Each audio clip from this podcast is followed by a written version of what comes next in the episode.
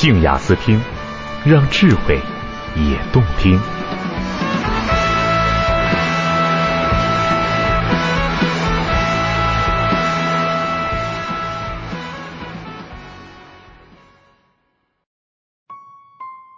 爱与性的实验报告七：气味。作者：小庄，朗读者：梦溪。高伦从南美回来两周以后。发了个邮件说，请我吃饭吧。他参加一个有钱人资助的艺术创作项目，在外待了三年多，中间断断续续参加了几个展出，偶尔见助小众杂志的报道。我们认识有些年了，在朋友的宴会上见过一面，之后一直网上聊着，一南一北两个城市，然后各自去了几趟对方的城市。完全是因为工作出差，吃饭出行也以礼相待。吃完以后各自回住处。他像所有搞艺术的家伙一样留着长发，神情间有着轻描淡写的俊俏，对什么都挑剔而又不屑。可能就是这种不着调的骄傲，让我爱不起来，仅仅停留在喜欢而已。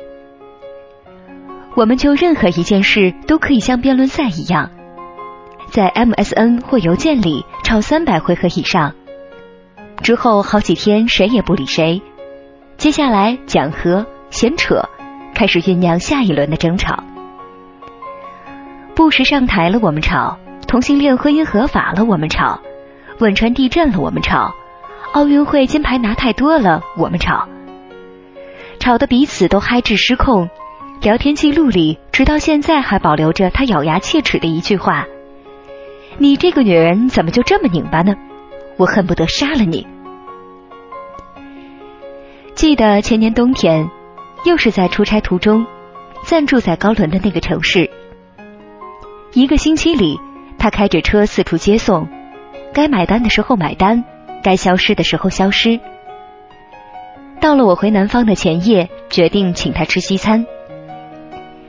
那是家讲究的餐馆，不大，但装修别致。墙上有我中意的淡彩装饰画，扬声器里放着我中意的冷钢琴。服务员察言观色，还送上蜡烛一对和玫瑰一支。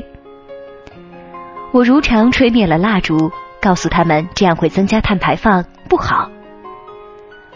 高伦只是微笑，一边看着。这是他第一次没有在这种场合下脱口而出。你这伪环保主义的矫情！上甜品时，他开口了：“我要去国外了，不知道要多长时间才会回来。”有点吃惊，我看着他，也有点明白了什么。走出餐馆，天冷的不像话。我们坐进车里，他紧紧的拥抱过来。就在那一瞬，发生了件非常奇妙且尴尬的事情。我几乎就用了一秒钟的时间，做了个不容更改的决定：不，不可能爱上这个人。我不喜欢他的气味。尼泊尔大学的生物学家克劳斯·韦德凯德曾经做过一个被很多情爱专家津津乐道的实验，就是让女性受试者去闻男人穿过的 T 恤，并从中选出能打动自己的味道。结果发现，他们往往选择了 MHC 主要组织相容性复合体和自己差异最大的来喜欢。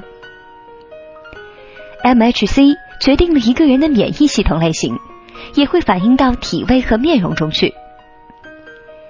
对于女人来说，选择 MHC 不同的男人，最大好处是能够给后代以更优的免疫系统特征选择，而 MHC 相同的父母。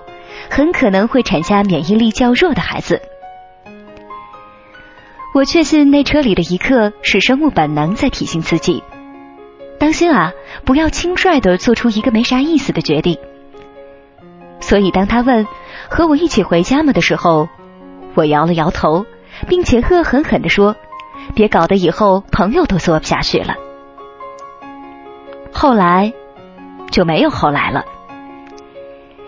再后来还看到一则消息，有公司已经从 MHC 和爱情的关系中看到商机，决定开辟一项业务，为英特网上那些通过聊天互有好感却没有实际相处经验的人们检查 MHC 匹配程度，由此避免无谓的感情消耗与纠纷。如果价钱合适，我非常乐于一试。还有个注脚要加上一笔。我认为这事儿是对香水工业的莫大嘲讽。没错，我恨他们，是真的恨。因为上一任男友是个香水爱好者，和他相处了三个月之后，才发现，尽管在他的怀里常常心醉神迷，可是分开二十四个小时以上，我就会质疑为什么会选择这么一名男子。想来是该死的化学芬芳制剂扰乱了我的 MHC 判断能力。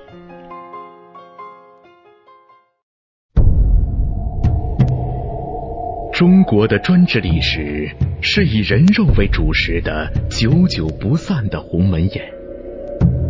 周时的作品《刀俎》是这一宴席的一份鲜血淋漓的详实菜单。只有当大多数中国人都敢于直面这份菜单，并且永不忘却这份菜单。